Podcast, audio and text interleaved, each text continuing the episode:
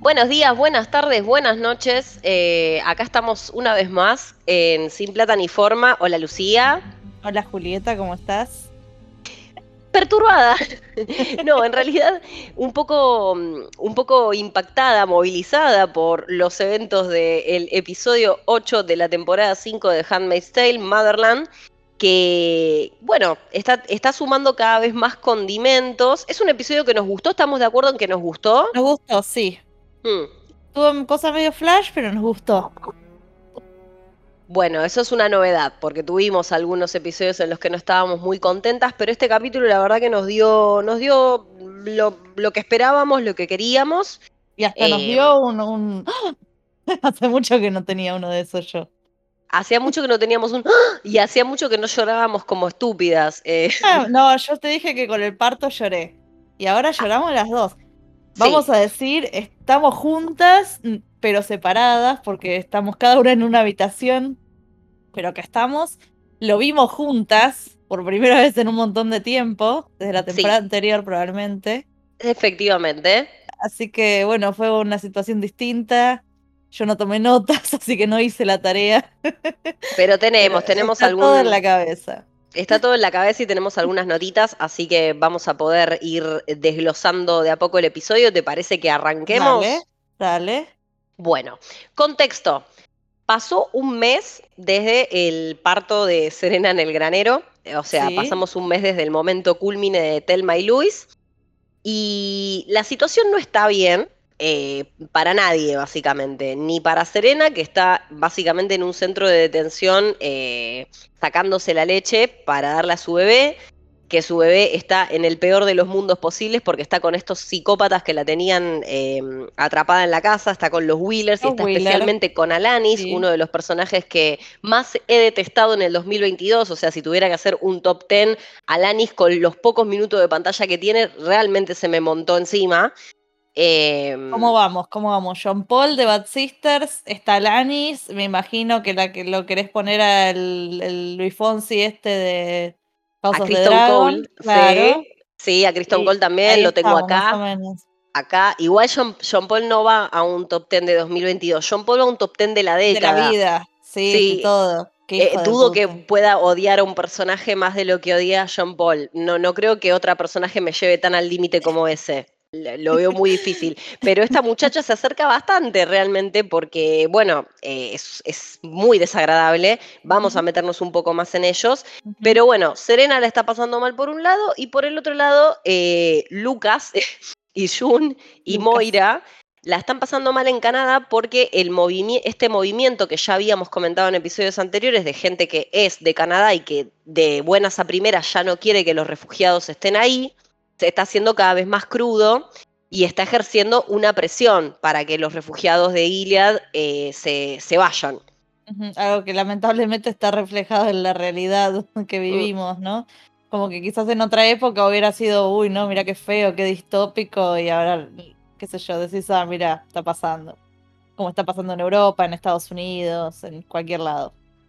Sí, es como que la serie ya, me parece que, así como decíamos antes, que uno de los fuertes de la serie era esta cuestión distópica que con el correr de los años se fue haciendo cada vez más real, la serie tomó registro de estas cosas.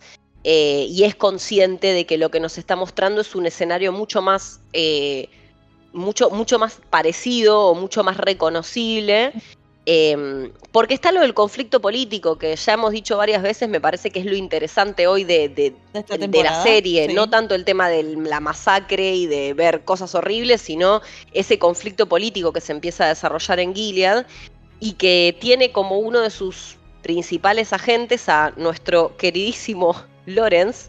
Ay, Bradley. A Bradley, Bradley Corazón, que hoy tuvimos la oportunidad de ver un poquito más de, este, de esta nueva Belén, porque creo que New Bethlehem es Nueva Belén, algo así. ¿En castellano? Sí, en referencia ah, a Belén, la ciudad de... Mm, Jesús.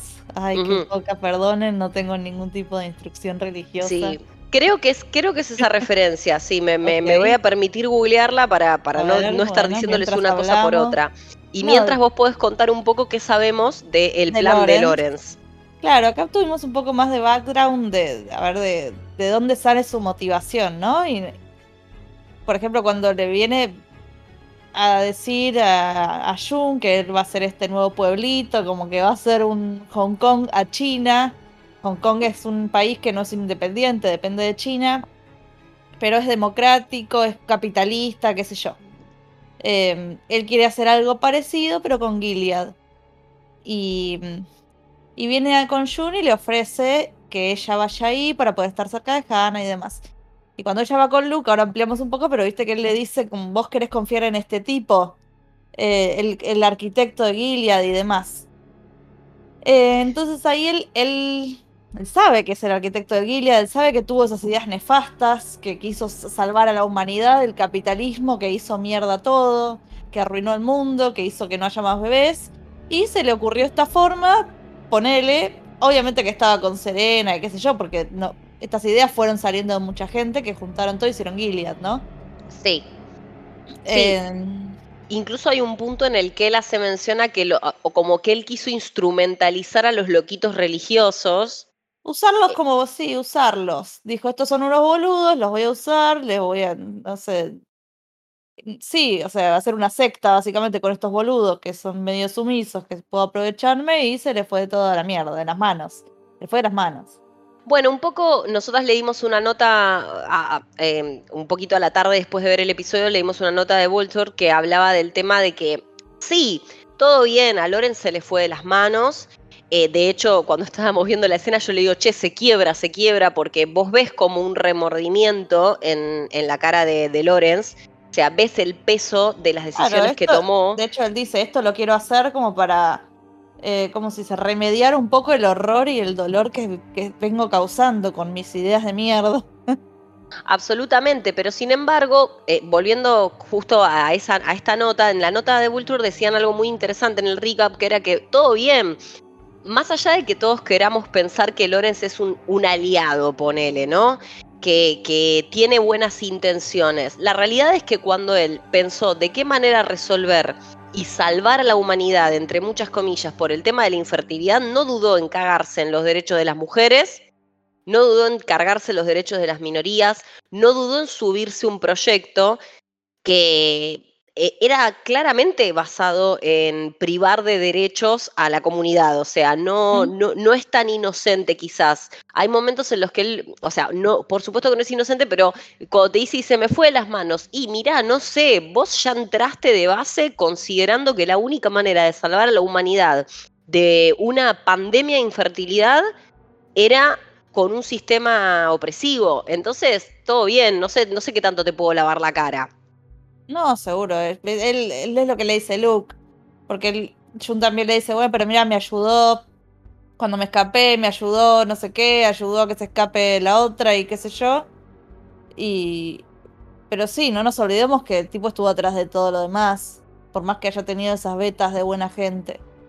Estuvo atrás de no todo lo demás, sí. Él, cuando lo presentaron, en realidad le habían dicho que él era el que había tenido la idea de las colonias, o no, o era el economista, algo Sí, me acuerdo que había estado detrás de las ideas de las colonias, me parece. Sí, él estuvo detrás de la idea de las colonias. Un amigo. Pero ahora lo están poniendo como la idea de todo. Eso también es nuevo.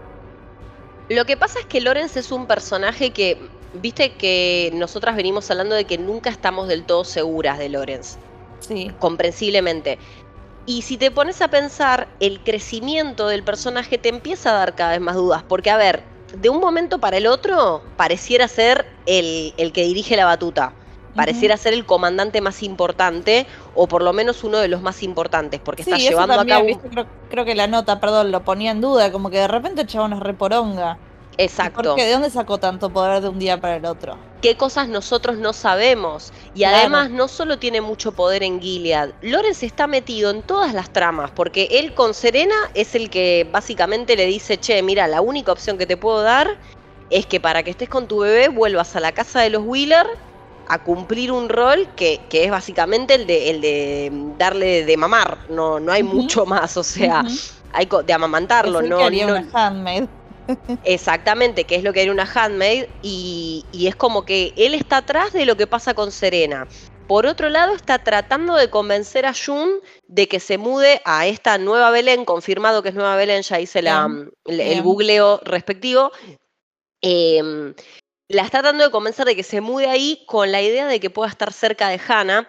Y acá tenemos como el punto de quiebre en el, o sea, hay muchos puntos de quiebre en el matrimonio de Luke y June, pero me parece que este está siendo decisivo porque la realidad es que la conversación que tienen entre ellos se pone muy fea porque Luke tiene, o sea, se entiende perfectamente la necesidad de June de estar con Hannah porque esto no es algo nuevo, no es algo de esta temporada. La razón por la que June no salió nunca de Gilead es toda su motivación. Y entonces ahí empieza un intercambio de reproches muy, muy feo, porque Luke le dice que Nicole y él no van a ser nunca suficientes para ella, como si no fuera también su hija la que está dentro de Gilead. Y ella le dice, no, ¿y qué quieres que me, que me quede sentada como vos que no hiciste nada? Que también me parece muy bajo. Fue, muy injusto. Sí. es muy injusto porque, la realidad. sí. Y, aparte porque que lo que siempre la estuvo buscando. Eh, Exacto. cada vez que aparecía alguien iba corriendo a ver si eras. Y que aparte también lo que plantea Luke es sensato, es muy sensato. Eh, porque, ¿qué es lo que te hace pensar que vos te mudás a este territorio y de un día para el otro eh, el régimen también se instala en ese lugar. Yo realmente no confiaría, no estaría en el territorio de Gilead, por más que a mí me digan, che, qué buena la isla, no sé qué, la dormís con un ojo abierto todas las noches porque nunca sabes cuándo. un cuchillo abajo de la almohada, como dijimos. Eh, con, un, con un cuchillo bajo la almohada, y más ella, porque ella para Gilead es la figura de la revolución. O sea, no es eh, un personaje que, que, vos decís, bueno, eh, no importa, no, a ellos les importa June. June Justamente, es perdón, por eso la quiere Lawrence, ¿no? Porque ella es la cara de la revolución y si ella vuelve, todos los otros refugiados que están en Canadá y en donde mierda estén, van a volver con ella. Sí, y eso es perversísimo. Es perversísimo porque es una estrategia que puede funcionar y que lo único que hace es, esto, es lavarle la cara al régimen. En paralelo, de todas maneras, también es interesante lo que está pasando con, con el, agente Tuelo, ¿no? Porque ah. este, este señor, el agente Tuelo, que tampoco está haciendo nada, que yo también entiendo que Jun se vuelque a confiar en Lores, porque Lores, mal que mal, ha saltado por ella y le ha facilitado las cosas. Y este muchacho sigue sin hacer demasiado, por lo menos hasta el final del episodio, que ya vamos a llegar hasta ahí. Eh, en el medio de todo esto recibe un tape, o sea, un CD con una imagen de video que graban a Hannah en una de las escuelas. Que supuestamente era eh, anónimo, eso no se entendió. Bueno, en Vulture la, lo que proponían era que fuera Lawrence el que lo mandó y no me sorprendería para nada. Para mí sí, para mí eso se entendía. Pero se supone que no, que no teníamos que entender que, no sé, que fue anónimo. No, pero para mí es lo más probable porque, insisto, Lorenz está metido en absolutamente todo. Además de ser el, el cómic release de la serie, de repente, que eso es una cosa que estamos notando en el tono. Claro. desde el primer capítulo de esta temporada. Se hace chistes y la serie no está ni para un chiste irónico. No, para nada. Gilead's gonna Gilead, claro, o sea, tipo, ah, suena la música de Seinfeld, no sé. Claro, pero la otra tiene una cara de, de, ¿cómo se dice? De situación, ¿entendés? No sé, de consternada, de, de estar drama 100%, ¿viste? Te tira un chistecito para, para la batería, ¿viste? Y además la ingenuidad, porque Lawrence le dice, countries can get better, los países pueden mejorar. No, bueno, eso está, ese estuvo bueno porque nos dio al pie a, bueno, mira, mira lo que está pasando en Estados Unidos, está yendo para atrás con todos los derechos, o, en Europa, o, en cualquier lado, ¿no? Ya a esta altura. Sí, y además también lo que creo que omite Lorenz es, bueno, esto puede mejorar. ¿Cuándo? ¿Cuánto tiempo? ¿Qué procesos de cambios sociales se tienen que dar para que eso suceda? ¿Y qué te garantiza? Igual yo creo que también esa línea de diálogo sigue siendo un guiño al contexto actual. Por eso digo, la serie me parece que es súper consciente. Está tomando mucho, sí, sí, sí. Es súper consciente de que su carácter de distopía ya quedó medio, medio trunco y creo que por eso también están tirando más a la cuestión sociopolítica, digamos, el conflicto geopolítico. También Me metieron el chiste de ese, ah, hay muchos Gorbachev, pero después te aparece un Putin, ja, ja, ja, ja, viste, qué sé yo. Eh, claro. está bien, entendimos, Putin es el diablo en esta situación. Eh, sí, por eso, hacen una comparación que a todos ahora nos puede hacer, nos puede sonar mucho más eh, en el contexto reciente, o sea, es evidente que la serie se alimenta de esas cosas, Pero bueno, en medio de todo esto también lo que ocurre es que Serena y Jun se vuelven a encontrar porque Serena la va a visitar. Y ahí entramos en esta cuestión de la ingenuidad, de, lo que hablamos siempre de las motivaciones de los personajes y una cierta ingenuidad. No son amigas. Y es muy fuerte que Jun se lo tenga que aclarar. Sí, es terrible. O sea, en ningún momento, yo entiendo lo del parto y toda la bola, y ella le dice, tenemos un lazo. No, no tienen un lazo. Jun no te va a perdonar jamás en su vida. Lo que hizo, lo hizo más por tu bebé que por vos. Que es horrible, sí, es horrible, pero no es muy distinto al trato que todas las mujeres bajo el régimen de Gilead, que Serena, eh, detrás del cual Serena estuvo siempre, hayan pasado. Está bien que puede haberse confundido con el capítulo anterior, cuando estaban cabeza a cabeza, casi pariendo las dos. Sí. Eh, bueno, se confundió, como cuando una se confunde en una relación, ¿viste? Entendiste otra cosa. Claro, no, no, mamita, no. No, no, no, te confundiste. Pero igual, eh, Serena es un personaje muy inteligente. Y entiendo que está, sola. Tonta. Está así entiendo de estar desquiciando está sola, está vulnerable, eh, porque, bueno, nada, quedó viuda, acaba de parir, está hormonal, y evidentemente eso le hace perder los límites. le, hace perder los límites porque sigue diciendo barbaridades como, como repetir la broma esta de, o sea, realmente le estás preguntando a Jun. ¿Cómo em, hiciste para que estar en una casa donde... o cómo voy a hacer para estar en la casa de los captores de mi bebé? Una cosa así. Sí, y aparte me encanta porque nosotras dijimos, como de verdad le va a preguntar eso y acto seguido es la línea de Jun, o sea, tipo, ¿en serio me estás preguntando esto? Sí, la cosa es que además es un chiste que ya se lo había hecho a Lorenz. Claro. Esa, esa repetición del chiste me pareció medio flojo de papeles. Y un poquito sí, pero también por eso, porque evidentemente tiene mami brain o está desvariando, porque aparte la pregunta es hasta cínica porque es como no me podés estar preguntando está dando está en boluda, no sé. Está en boluda porque no lo hace con cinismo. Nosotros hemos visto a Serena ser cínica, no lo hace con cinismo. Lo hace desde una estupidez como de, che, ¿cómo haces para esto? Pero vos no te das cuenta que la persona que tenés adelante estuvo esclavizada en tu casa. O sea, me parece sumamente desubicado. Y sin embargo están las dos en la misma. No podés ayudar a tu hijo si no lo tenés cerca están en la misma situación. Ahí es cuando Jun se da cuenta, le dice eso y ella cae, yo tengo que volver. Exacto. claro. Hay una cosa de Lawrence, dos cosas. Una no nos cierra todavía. ¿Cuál es la diferencia que quiere entre este nuevo Belén y, Gilead? No entendemos bien. Quiere hacer algo como con menos esclavitud y menos violaciones, pero de alguna forma él tiene que poder mantener eh, los nacimientos. Yo lo que entendí cuando él dice Singapur de antaño, una cosa así dice, ¿viste? Sí. Eh, Singapur, yo creo que viene por ese lado. No sé si la saben, pero tiene. O sea, es un país muy nuevo. Con un montón de. O sea, cuánta gente ha, nacido en Singapur. Eh, no sé, porque hay muchos inmigrantes. O sea, sí, ahora hay nuevas generaciones, pero es tipo Tierra del Fuego, ¿viste? Como que las generaciones de Tierra del Fuego tienen nuestra edad nacidas ahí. Em, y es un país que tiene un régimen muy autoritario, o sea, leyes muy duras. Básicamente si tiras un papel en la calle vas preso, cosas así. Eh, quizás quieren hacer algo así. Y dice el tipo de antaño como para vivir como viven en Gilead, viste que no tienen tecnología casi, no tienen, viven medio Amish.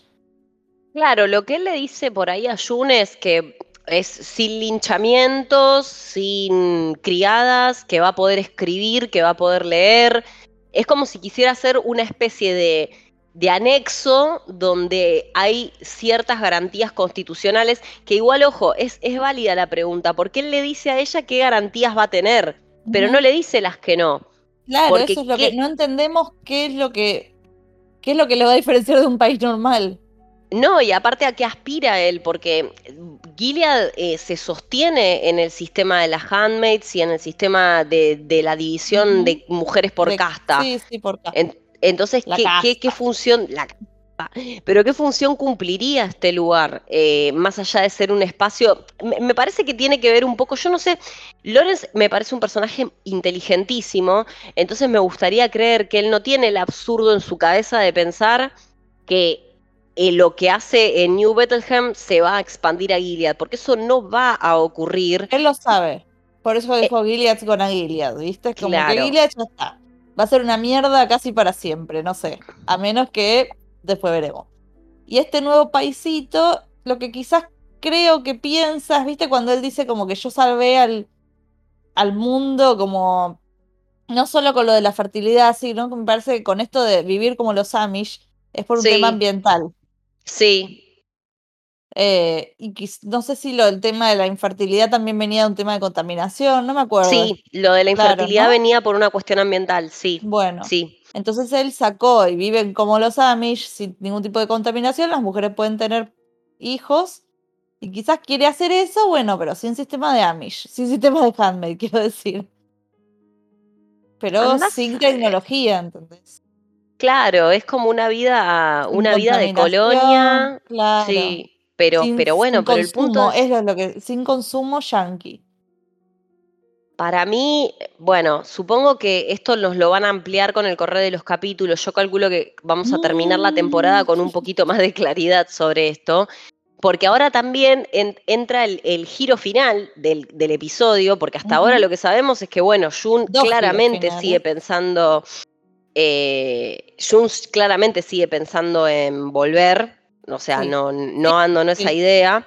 Serena se reencuentra con su bebé, antes de, decir nada, con esta mujer espantosa diciéndole que no, vos nunca vas a ser la, una madre, viste, como eh, que como que nunca va a estar apta para criar al hijo y que ella lo único que tiene que hacer es, es amamantarlo. Después todas las tareas de madre se las, va a, se las va a encargar ella. Yo lo único que espero es que en este proceso renazca la Serena inteligente y sinceramente, y les pido disculpas por mi francés, los haga concha.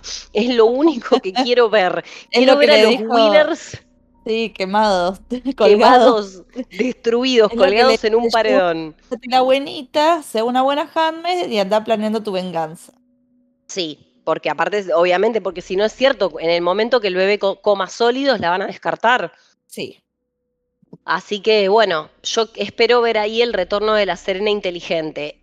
Y por otro lado, tenemos este momento que es el que nos hizo llorar a las dos, pues sensibilidad, eh, que finalmente Tuelo le confirma a Jun que van a, en, que ya ubicaron a Hannah, que ya saben dónde está y que van a hacer un, operativo militar en el colegio para sacarla. Y ahí está todo este momento hermoso de Elizabeth Moss corriendo por la calle y sonriendo, abraza al chabón del supermercado. Sí, eso fue raro, parecía una escena de Zoe's Extraordinary Playlist, no sé. Mal, vos sabés que por un momento... No, o Esperaba que, viniera... tipo 500 Days of Summer, cuando él va corriendo muy feliz por la calle. Sí, es más... Gente que baile atrás. West Covina. Claro, Crazy Ex-Girlfriend. porque estaba muy subida. A bailar atrás. Sí, pero igual nos emocionamos porque estaban ahí con Luke, con Moira, nos emocionamos, pero la realidad es que ninguna de las dos se queda tranquila con que la manera de sacar a Hannah sea un operativo militar en un colegio. La verdad. Hay algo que te dije por Telegram, porque nos separamos un toque porque estamos trabajando las dos, cada una en su cosa. Eh, yo te dije, te tengo que mostrar algo que no vimos al final del capítulo, que recién lo vi cuando vos estabas separada de mí, eh, se escuchan helicópteros. Al final del capítulo, cuando muestran a el plano desde arriba em, en el colegio, Hannah haciéndose de jardinera, se ve que se mueve mucho el cielo y se escuchan helicópteros. Eso no lo habíamos visto en la tele. Ah, ah, miedo. Mucho miedo. O sea, sí, van a caer el SWAT, eh, la milicia, el equipo especial de, la Army Yankee, los Marines, qué sé yo. No, y además Handmaids nunca nos dio un momento de alegría gratuito. Todos los momentos de alegría que nos dio Handmaids después tuvieron un payback horroroso. Por eso. Em, y aparte porque sería muy fácil que Hannah salga y que, o sea, sería muy fácil, estaría bueno, podría ocurrir. Nosotras creemos igual, y es algo que comentábamos viendo el episodio, que después viene todo el después. Porque la realidad es que Hannah se crió siete años sin Jun. La última vez que la vio le tenía miedo. No, es tan quién era. Claro, no es tan simple como me reencuentro con mi hija, que es un poco lo que nos habían mostrado con algunos de los niños del vuelo que Jun rescató No Sí. sé si te acordás que en la temporada habí- mostraban que había chicos que no lograban readaptarse fácilmente a sus familias porque habían pasado muchos años. Entonces, también hay que ver qué pasa con eso. eh, si sacan a Hannah, la llevan a Canadá, qué sucede con ese reencuentro. Pero lo que más sospechas nos da y lo que más nos preocupa es que no está la promo del episodio 9, señores. Rarísimo, No la verdad que rarísimo. A menos que se hayan tardado en filmar, en editar, rarísimo. Yo tengo una teoría que puede ser cualquiera, que hay un salto temporal y no te quieren mostrar nada. No A sé. mí no, no me parece tan des- ta- descabellado. Podría ser que metan un salto temporal y que por eso no estén mostrando nada de eso. Y futuro, Eh, futuro, futuro, no sé. Pero igual no sé porque queda toda otra temporada. Ah, o- o meten el salto temporal a este nuevo Belén, pero no sé, porque ahora la están rescatando supuestamente. También hay algo que dice Lawrence de que le dice a Nick, no hablamos de eso, que habla con Nick y le dice, ah, mira, esta puede ser tu casa, si está cerca de tus dos amores y de tus dos hijos. Turbio. Eh, medio mormón el chavo, viste, de repente. Y ahí le si- dice, para, y ahí le dices como, bueno, y yo creo que Jun va a estar acá dentro de un año o dos. ¿Por qué tanto? Porque Jun estaba para irse ya. Yo no sé qué es lo que tiene, eh, por eso digo que hay cosas que nosotros no vamos a saber, porque Lawrence siempre tiene algo más. O sea, es un personaje que cuando nosotras creemos que se nos reveló gran parte de sus motivaciones, después vienen otras y otras y otras. Este plan que lo tenía recontra calladito. No nos olvidemos también que Nick, en- a Nick en algún momento de esta temporada, Tuelo se le aproximó como Sí. buscando su colaboración y en este capítulo Tuelo dijo que ellos están hace rato planificando una ofensiva militar con Ujú. Gilead. Entonces yo no sé hasta Ese qué fue el punto momento Nick para, ese fue el momento para que sepan, cuando tú lo dijo, estamos planeando un operativo militar y dijimos, sí, por dijimos, fin quemen todo. No, mentira. No, no, no, pero algo, algo, algo hay ahí, porque también Nick, bueno, Nick se convirtió en el Robin de Lawrence, está muy cerca de una posición de poder, eh, sigue actuando mal, pero Pero hace- fue superado. Fue superado por Lucas. Lucas este capítulo, este capítulo estuvo muy raro, No, muy no raro. tenía ni Lucas. ganas, ¿eh? A lo mejor le bajaron el sueldo, no sé. Le No negaron sé, algún pero- beneficio. Está repaja el chabón, no quiere O por ahí le una. dijeron, tenés que verte perturbado y, Y y esto tenés que estar salió. muy sacado y le salió un mandibuleo a lo Marley que la verdad que a mí me dio más risa que otra cosa. O sea, era- me, me fue muy difícil ¿Cuándo? conectarme con el momento y cuando, cuando ella le tira lo de, che, no hiciste nada. Sí, sí, sí, sí. Si esa cara intentó ser de bronca, la verdad, Lucas, yo te pido mil disculpas. No. Fue cara tipo de Jon Snow, sí, no, fue medio malo. No, fue muy malo el pobrecito. Pero bueno, nada, eh, capaz que hay algo ahí, ha- hay cosas que no, hay cosas que no sabemos del lado de y Nick. Hay cosas que no sabemos del lado de ellos dos. De hecho, Nick tiene, hace, en todo el capítulo tuvo cinco o seis líneas y eso a mí también me parece bastante extraño, más allá de que quizás no es el personaje más prolífico en diálogo que tuvo la serie hasta ahora. Pero digo, qué llamativo que no sale nada de Nick. Nick está todo el tiempo observando y ejecutando órdenes. Ese es, No ese es su papel. Claro, pero hay algo, no sé, hay algo ahí que, que, que por ahí esté decís, vinculado con lo que dijo Tuelo hoy. Está ocultando Claro. algo, sí. Sí, Ay, Pero bueno. intriga. No puedo creer que no hay promo, no lo puedo creer. no, nos dejaron así, nos dejaron con el Jesús en la boca hasta la semana que viene. Eh, Quedan dos capítulos. ya estamos, ¿eh? Ya, ya, casi, ya casi se termina. Así que, bueno, nada, re lindo, ocho semanas consecutivas de hacer este Ay, bello, no, bello no podcast. Pero a qué costo.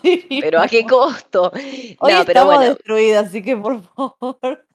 valoren el esfuerzo. Claro, come- siempre valoren, pero hoy yo estoy grabando acostada en la cama. Lo hemos dado todo. Eh, pero bueno, nos, ahora, bueno, se vienen, se vienen cositas ahora. Se vienen Eh, cositas. Se vienen cositas, así que si te parece, amiga, vamos cerrando.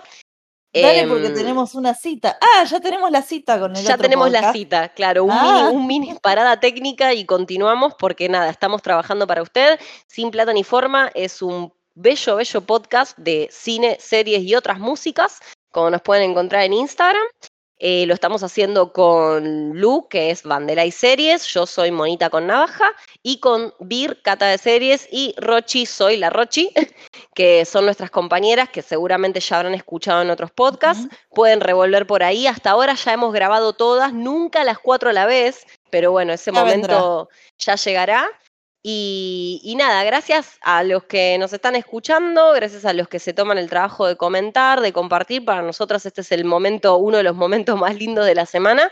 Así que gracias por estar acompañándonos siempre y bueno, nos vemos la próxima. Y por favor, cuéntenos sus teorías. ¿Por qué no hay promo y qué se viene para el capítulo que viene? Ah, eso sí, ayuda. Ayuda, por favor. No, necesitamos. Si algo más de Lorenz, porque a ver si no entendimos algo del nuevo Belén este. No necesitamos dormir, necesitamos respuestas. Por favor. Muchas gracias. y saludos y nos vemos la que Besos enormes. Chao, chao.